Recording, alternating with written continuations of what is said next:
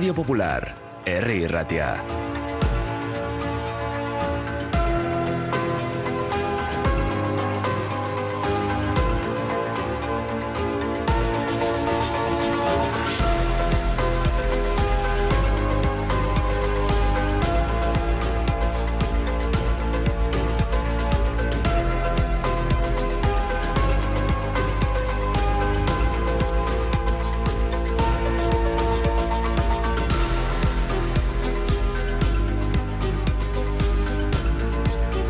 Pues aquí seguimos en la sintonía de Radio Popular de Ri Ratia, 8 y 36 minutos de la mañana, y vamos a hablar, sí, efectivamente, de consumo. Y vamos a hablar precisamente con la directora de Consumovide, que está con nosotros, Laura Alzola. Laura, ¿qué tal? Egunon. Porque el otro día precisamente se presentaba la memoria de actividades de Consumovide, donde mm, se recogen las quejas fundamentalmente, me imagino, de los consumidores, ¿no? Muchas de ellas. Hombre, ya sé que no es la parte sustancial porque hay mucho más, pero vamos a empezar por ahí. ¿De qué nos quejamos? Bueno, las reclamaciones en materia de consumo en Euskadi, eh, para empezar, han aumentado en torno a un 2% en 2022, lo cual eh, ya significa que nos quejamos un poquito más que en 2021. ¿no? Eh, son un total de 28.600. Em, y bueno, destaca que nos quejamos en un 89% más sobre temas relacionados con, con suministros de energía, ¿no? que esto es electricidad y gas, es decir, la factura. Eh, esta ha sido la gran tendencia en 2022, eh, este grandísimo incremento. Y, bueno, estamos hablando prácticamente de duplicar las cifras, ¿no? Con esa subida del 89%. Claro, me imagino que muchos no hemos entendido lo que, por qué nos estaban cobrando lo que nos estaban cobrando en las facturas, ¿no? De repente, o cómo se multiplicaban los precios de esa manera. Me imagino que serán las quejas fundamentales, ¿no? Efectivamente, eh, en Consumovide se hizo y se sigue haciendo un gran esfuerzo precisamente por eh, resolver todas las dudas de la gente, tanto en la atención de consultas y reclamaciones como eh, con diferentes materiales informativos y, formativos, es decir, folletos, vídeos eh, y, por supuesto, toda la atención tanto online como presencial que se tiene en la que este último año especialmente se ha hecho hincapié en acompañar a las personas con todas esas dudas que, con, las que, con las que llegaban. ¿no? Imagino que en muchas ocasiones bueno, hay un elemento que debe ser clásico, ¿no? Y es que no entendemos la factura, no entendemos por qué nos cobran algunos conceptos. Sí, eh, ese es uno de los grandes problemas también que han aparecido nuevos conceptos como el mecanismo del tope de gas, em, la gran subida de precios que ha hecho que mucha gente, yo creo que por primera vez se fijara realmente en qué pone la, en el documento ese que nos llega a casa, ¿no? O por email.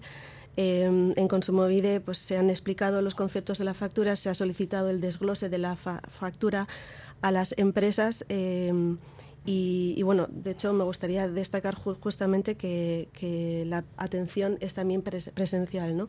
Eh, aquí estamos en Alameda Recalde y cualquier persona que todavía sienta que, que no entiende la factura y que necesita ese acompañamiento eh, puede pedir una cita previa y con creo que al día siguiente o ese mismo día ya se le puede pues qué extraño. ayudar. Al día siguiente. Sí, por eso lo quiero poner en valor porque realmente eh, damos es con cita previa, pero se da muy rápido y la atención es buena, es de técnicos de consumo especializados justamente en, dar esa atención. Eh, dentro de las quejas, ahora ya que hablamos precisamente de eso, de la atención presencial, eh, ¿se dan quejas de esas todavía? Porque hemos estirado, desde la pandemia hemos ido estirando esto de, tener que andar haciendo y pidiendo citas, etcétera, o que nos atiendan online. Y esto hay mucha gente a la que no le acaba de convencer. Primero porque igual tiene que estar hablando con una máquina no se sabe cuánto tiempo, la máquina te da una hora o un día que luego no tienes que andar corrigiendo. ¿Ese, tipo de quejas también están llegando al consumo? Em, de vez en cuando llega alguna queja en la que, bueno, como es normal, quien eh, solicita un servicio y no se le atiende exactamente como lo había imaginado, ¿no? Eh, pues tiene algo que aportar, que muchas veces es una queja constructiva. ¿no? Eh, pero también hay que destacar que este año es el primero en el que en Consumovide hemos alcanzado el 50% de tramitación de reclamaciones online. Es decir, que la gente también agradece y utiliza eh, la vía de, poner la reclamación cómodamente desde casa con la documentación que quizá ya tienes en el propio ordenador eh, y subiéndola directamente, no pidiendo cita, yendo a un sitio llevando la documentación y quizá olvidándose algo, algo en casa. ¿no? Entonces, las ventajas también están ahí.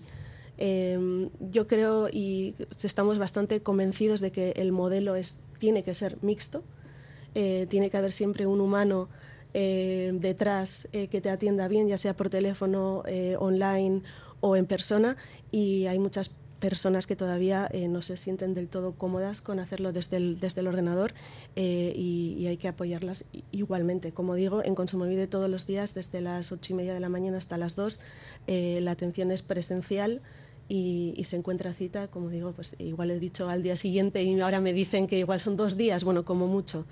Eh, es, es, fácil. ¿Qué recorrido tiene una queja en Consumo Vida? Bueno, puede tener diferentes recorridos. Eh, lo primero de todo es presentar la solicitud, eh, como he dicho, en una de las tres vías.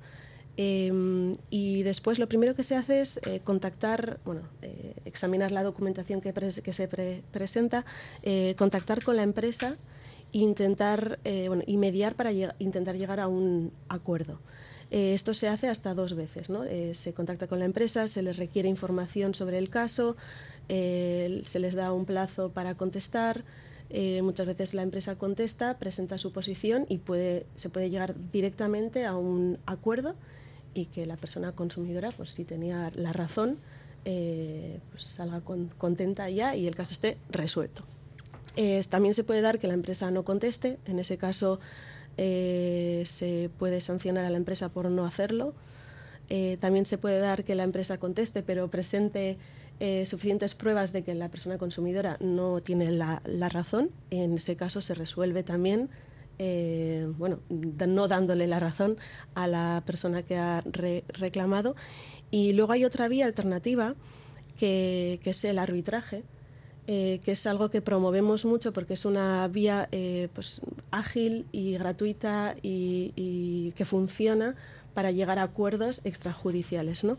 En este caso, em, la persona consumidora tiene que solicitar que se lleve su queja al, arbitraje, eh, la empresa tiene que estar adherida al sistema arbitral y, lo que se hace es ese caso eh, examinarlo ante un se llama órgano arbitral ante ante em, eh, personas especialistas en eh, jurídicas que examinan el caso y emiten un laudo que tiene la misma validez que una sentencia judicial que es de obligado cumplimiento. Entonces esta es pues por ejemplo otra de las vías alternativas a resolver una reclamación.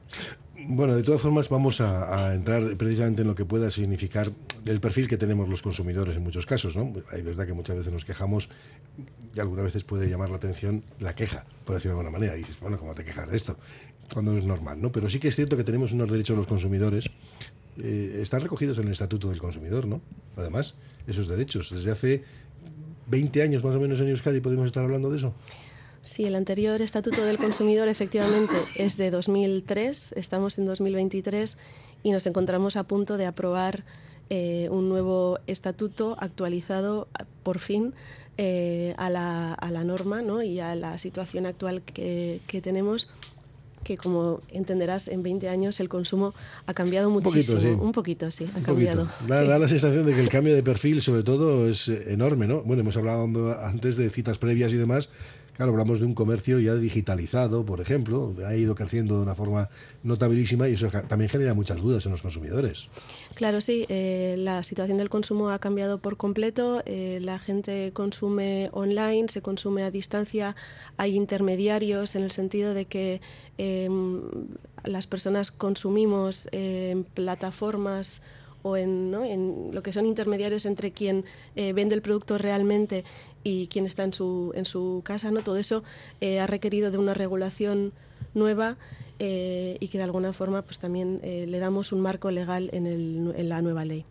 Sí, bueno, hay reclamaciones en torno a eso precisamente también, en, en, esos procesos de digitalización tan complicados que suelen darse, donde al final nos vuelven locas las máquinas. Hay reclamaciones que tienen que ver con la compra online en general. Eh, por supuesto que hay reclamaciones que tienen que ver, por ejemplo, con que un producto que se ha pedido no llega en el estado en el que tenía que haber llegado, y quizá la empresa no, no se hace cargo.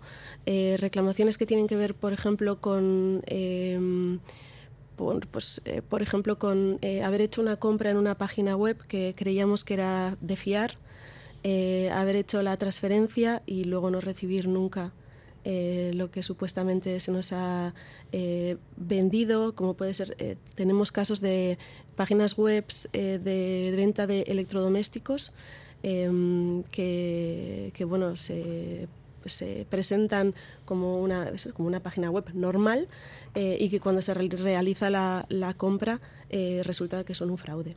No, mí me ha pasado, ¿eh? Ya sí. Me ha pasado, no en electrodomésticos, pero me ha pasado en alguna página para haber entrado, por ejemplo, online y haber dicho, bueno, pues hago una compra de este producto y luego descubrir al cabo del tiempo dice, pero ¿cómo he sido tan, tan inocente? Bueno, pues sí, me ha pasado, he comprado un producto y no, nunca he tenido respuesta, pues porque al final no se puede controlar ese tipo de empresas, es muy difícil, ¿no? Hacer seguimiento. Bueno, no, no son empresas realmente, son, son páginas ficticias, ¿no? En muchas ocasiones. Es, siempre difícil controlar la gran abundancia. Ah, claro, son muchísimas, eh, pueden ser un fraude o pueden no serlo, pero lo que sí que eh, vamos a lograr eh, con la ley que se va a aprobar próximamente es tener la la capacidad desde Consumovide de dar el nombre de las supuestas empresas que sabemos que están cometiendo fraude. ¿no? por ejemplo, eh, bueno, hasta, hasta ahora si, si detectáramos eh, que tenemos, yo qué sé, 20 reclamaciones de estos casos de un, he comprado un electrodoméstico en la página web y no me han enviado nada, em, hasta ahora mm, podemos dar la noticia de cuidado con en general las páginas web de electrodomésticos que dicen esto. Eh, a partir de la aprobación de la nueva ley podremos decir esta página web en concreto.com eh, por favor, no que los consumidores tengan en cuenta que no se compre aquí. Entonces, la diferencia es grande, ya es un avance eh, muy considerable. Eh, ya sé que igual no depende luego de Consumovide, pero ¿hay quien persiga luego esos fraudes? policialmente, etcétera. Claro, claro. por eso no. Sí, sí, sí, sí. Ah, es un delito. Claro, fraude es un delito. Es que es un delito. Claro, por supuesto. Nosotros lo abordamos desde la perspectiva de, proteger a la persona consumidora, eso es, pero eh, que luego tiene su recorrido también. O sea, me imagino que Consumovide también pondrá al, eh, digamos que al servicio de la policía o de las instancias judiciales lo que corresponda luego, claro, ¿no? Claro, sí, sí. De esas denuncias, claro. Digo yo, porque es que al final sí que es, uno se siente defraudado como consumidor, ¿no? Claro. Eh, ¿Se realiza o eh, Consumovide hace inspecciones periódicas en, en, diferentes sectores? sí, tenemos Para comprobar si lo que nos ofrecen o lo que está es correcto o se ajusta a lo que debe ser. Tenemos un plan anual de, campañas. Eh, las campañas se coordinan en parte con el Ministerio eh, de España de Consumo eh, y en parte son propias. el año pasado se realizaron un total de 10 campañas, nueve estaban planificadas, una de ellas fue la del control de la bonificación de la, de la gasolina, que se aplicara realmente el descuento. Em, y este año eh, hemos pasado de nueve planificadas a 18 planificadas, así que sí que se hacen y se refuerzan también este año. ¿no? Eh, en la memoria de 2022 recogíamos, de hecho, que en total se realizaron 3.958 eh, inspecciones y, y esos son ya mil inspecciones más que el año anterior, que el 2021. Así que sí, la inspección, el control de mercado en general es una de las funciones principales que, tenemos. Por ejemplo, con lo de la gasolina, los 20 céntimos, imagino que acudiendo a los establecimientos, no a las gasolineras, para comprobar exactamente si esa medida se estaba cumpliendo. Sí, lo que se hizo fue al principio, eh, cuando se puso en marcha la medida, después de dar, eh, como es lógico, unas semanas de adaptación, eh, se, se, acudió a las gasolineras para pedir pues, ejemplos de facturas que se emitían y, comprobar que no solo se aplicaba, sino que se aplicaba bien, que todos los conceptos que tenían que estar en la factura estaban y que, por tanto, eh, quien eh, la persona consumidora que se fuera con ella en la mano tuviera un documento que justificara bien tanto lo que había comprado como el descuento. Bueno, hay un clásico que suele ser el de las rebajas, ¿no? Cuando muchas veces nos encontramos con precios que pero, pero si esto estaba antes, incluso está más barato qué es lo que ha pasado. ¿Eso sigue estando así o es simplemente ya un tópico? Sigue estando así, es verdad que también estos últimos 20 años eh, ha cambiado quizá, una de las cosas que han cambiado también es eh, esta división del año en periodos de rebajas muy concretas, ¿no? Las ofertas que se realizan a menudo se hacen durante todo el año con todo tipo de ocasiones. Em, es verdad que nuestras principales campañas de, inspección y también campañas de información las centramos en esos periodos que todavía lo son. Eh, pues pueden ser las rebajas de verano o en torno al Black Friday eh, a partir de noviembre. Em, y bueno, o sea, sigue siendo una realidad que en esos meses eh, se reclama más, pero no tanto porque haya más fraude, sino porque la compra es más compulsiva y quizá bueno, menos racional. ¿no? Como sociedad, otra cosa que ha cambiado estos últimos 20 años es que hemos generalizado unos hábitos de consumo que se pueden llamar impulsivos y que dificultan pues tanto eh, la, lucha contra el cambio climático en general, con todo lo que se genera, eh, y también provocan pues, mayores conflictos de consumo. Em, estamos expuestos a, sobreinformación, hemos asimilado herramientas tecnológicas tan rápido que, pues, aún queda resolver pues, muchas incógnitas sobre cómo debería ser eh, la compra realmente, eh, y cuando existe un conflicto de consumo con una empresa que está situada en la otra punta del mundo, em, el problema es mayúsculo, ¿no? Porque eh, nosotros podemos entrar en contacto, pero que recibamos una respuesta eh, eso está en el aire. Em, Estaba pensando también... en hechos fundamentales, porque es que son experiencias personales, Laura, las tengo que trasladar. Yo supongo que no soy un ente extraño, ¿no? Me ha ocurrido a mí también. Es que me ha pasado con empresas que, claro, uno compra algunas necesidades, porque cree que tiene necesidad de comprar eh, un producto determinado y luego se acaba, acaba descubriendo que la empresa a la que le ha comprado está en no se sabe dónde y dices, bueno, ¿y ahora cómo reclamo yo si esto no me llega en condiciones? Sí, por ¿A quién le reclamo yo eso? Por eso una de las funciones de Consumovide, además del control de mercado, de las inspecciones, además de la resolución de conflictos, es la formación y la información, porque realmente eh, esa reflexión previa que hace la persona consumidora antes de comprar eh, mm, es vital, porque realmente una vez hecha la compra, eh, si no te has fijado en a quién vas a poder reclamar en el caso de que algo vaya mal, ¿no? O sea, es el pensar mal de antemano, que, bueno, no debería ser así, pero es lo recomendable en el contexto en el que estamos, ¿no? Eh, al menos fijarse en si hay un, hay una persona, no sé si decir una persona, pero hay una empresa reconocible detrás del producto y hay una información de contacto que parezca creíble y a la que se pueda acceder, idealmente un teléfono y no solo un correo, ¿no? Eh, eso es uno de los pasos que recomendamos siempre em, a la vez de, por ejemplo, eh, no solo los productos, sino los contratos ¿no? que, se, que se firman. ¿Qué decía el contrato de venta tan extenso que he firmado con un solo clic en una página web? ¿no? Eh, eso es algo a tener en cuenta también. La, la, comodidad, quiero decir, la comodidad está ahí, las facilidades son buenas, pero ese sentido crítico de la persona consumidora es vital en un contexto en el que, eh, como decía, eh, las limitaciones a la hora de pedir responsabilidad a, un ente jurídico que está en la otra punta del mundo son muy limitadas. Bueno, pues voy a tener que pensarlo, ¿eh? porque he de reconocer que ayer mismo hice clic en acepto, confirmo, acepto, confirmo de no sé cuántas cosas y todavía no tengo claro lo que he dicho. Mm, en, en Consumovide, de hecho, eh, Hemos realizado en 2022 dos estudios cuyos resultados vamos a presentar próximamente. Eh, uno es eh, sobre reseñas online y cómo influyen estas en las decisiones de consumo que realizamos, ¿no? Y otro tiene que ver con la brecha digital. Y no es tanto eh, brecha digital a la, a la, hora de consumir de, bueno, tenemos todos acceso a Internet o sabemos cómo utilizar el móvil, sino más bien un cómo nos eh, no, sé, si decir cómo nos sentimos, pero sí que se habla en el estudio de sentimiento de exclusión digital a la hora de, como persona consumidora, relacionarse digitalmente con empresas como puede ser eh, empresas de suministros o telefonías. Eh, al final, lo que, bueno, me adelanto un poquito, pero lo que estamos viendo es que incluso las personas que son expertas tecnológicas, que saben perfectamente lo que están haciendo, sienten eh, que están excluidas cuando se relacionan con empresas eh, que venden unos servicios tan complejos, tan del día a día, eh, como puede ser los suministros, ¿no? O sea, que no estás solo en esto. Bueno, y eso porque, bueno, y eso igual porque la gente no tiene que facturar a la administración. La administración también tiene deberes pendientes. Es un, problemón, ¿eh? Es un problemón. Hay que tener certificados de todo tipo y al final dices, oye, mira, hasta aquí hemos llegado. En ese sentido, bueno, eh, también romper una lanza en favor de que la Administración es consciente de ello y creo que se están dando algunos pasos al menos. Hay algunos ejemplos positivos de, formularios que se rellenan rápido y Administración que te facilita las cosas eh, no pidiéndote toda la documentación que has dado. Bueno, pues Laura Alzola, directora de Consumo Vida, gracias por estar este rato con nosotros en esta mañana. Muchas gracias. Es que ricasco, Laura.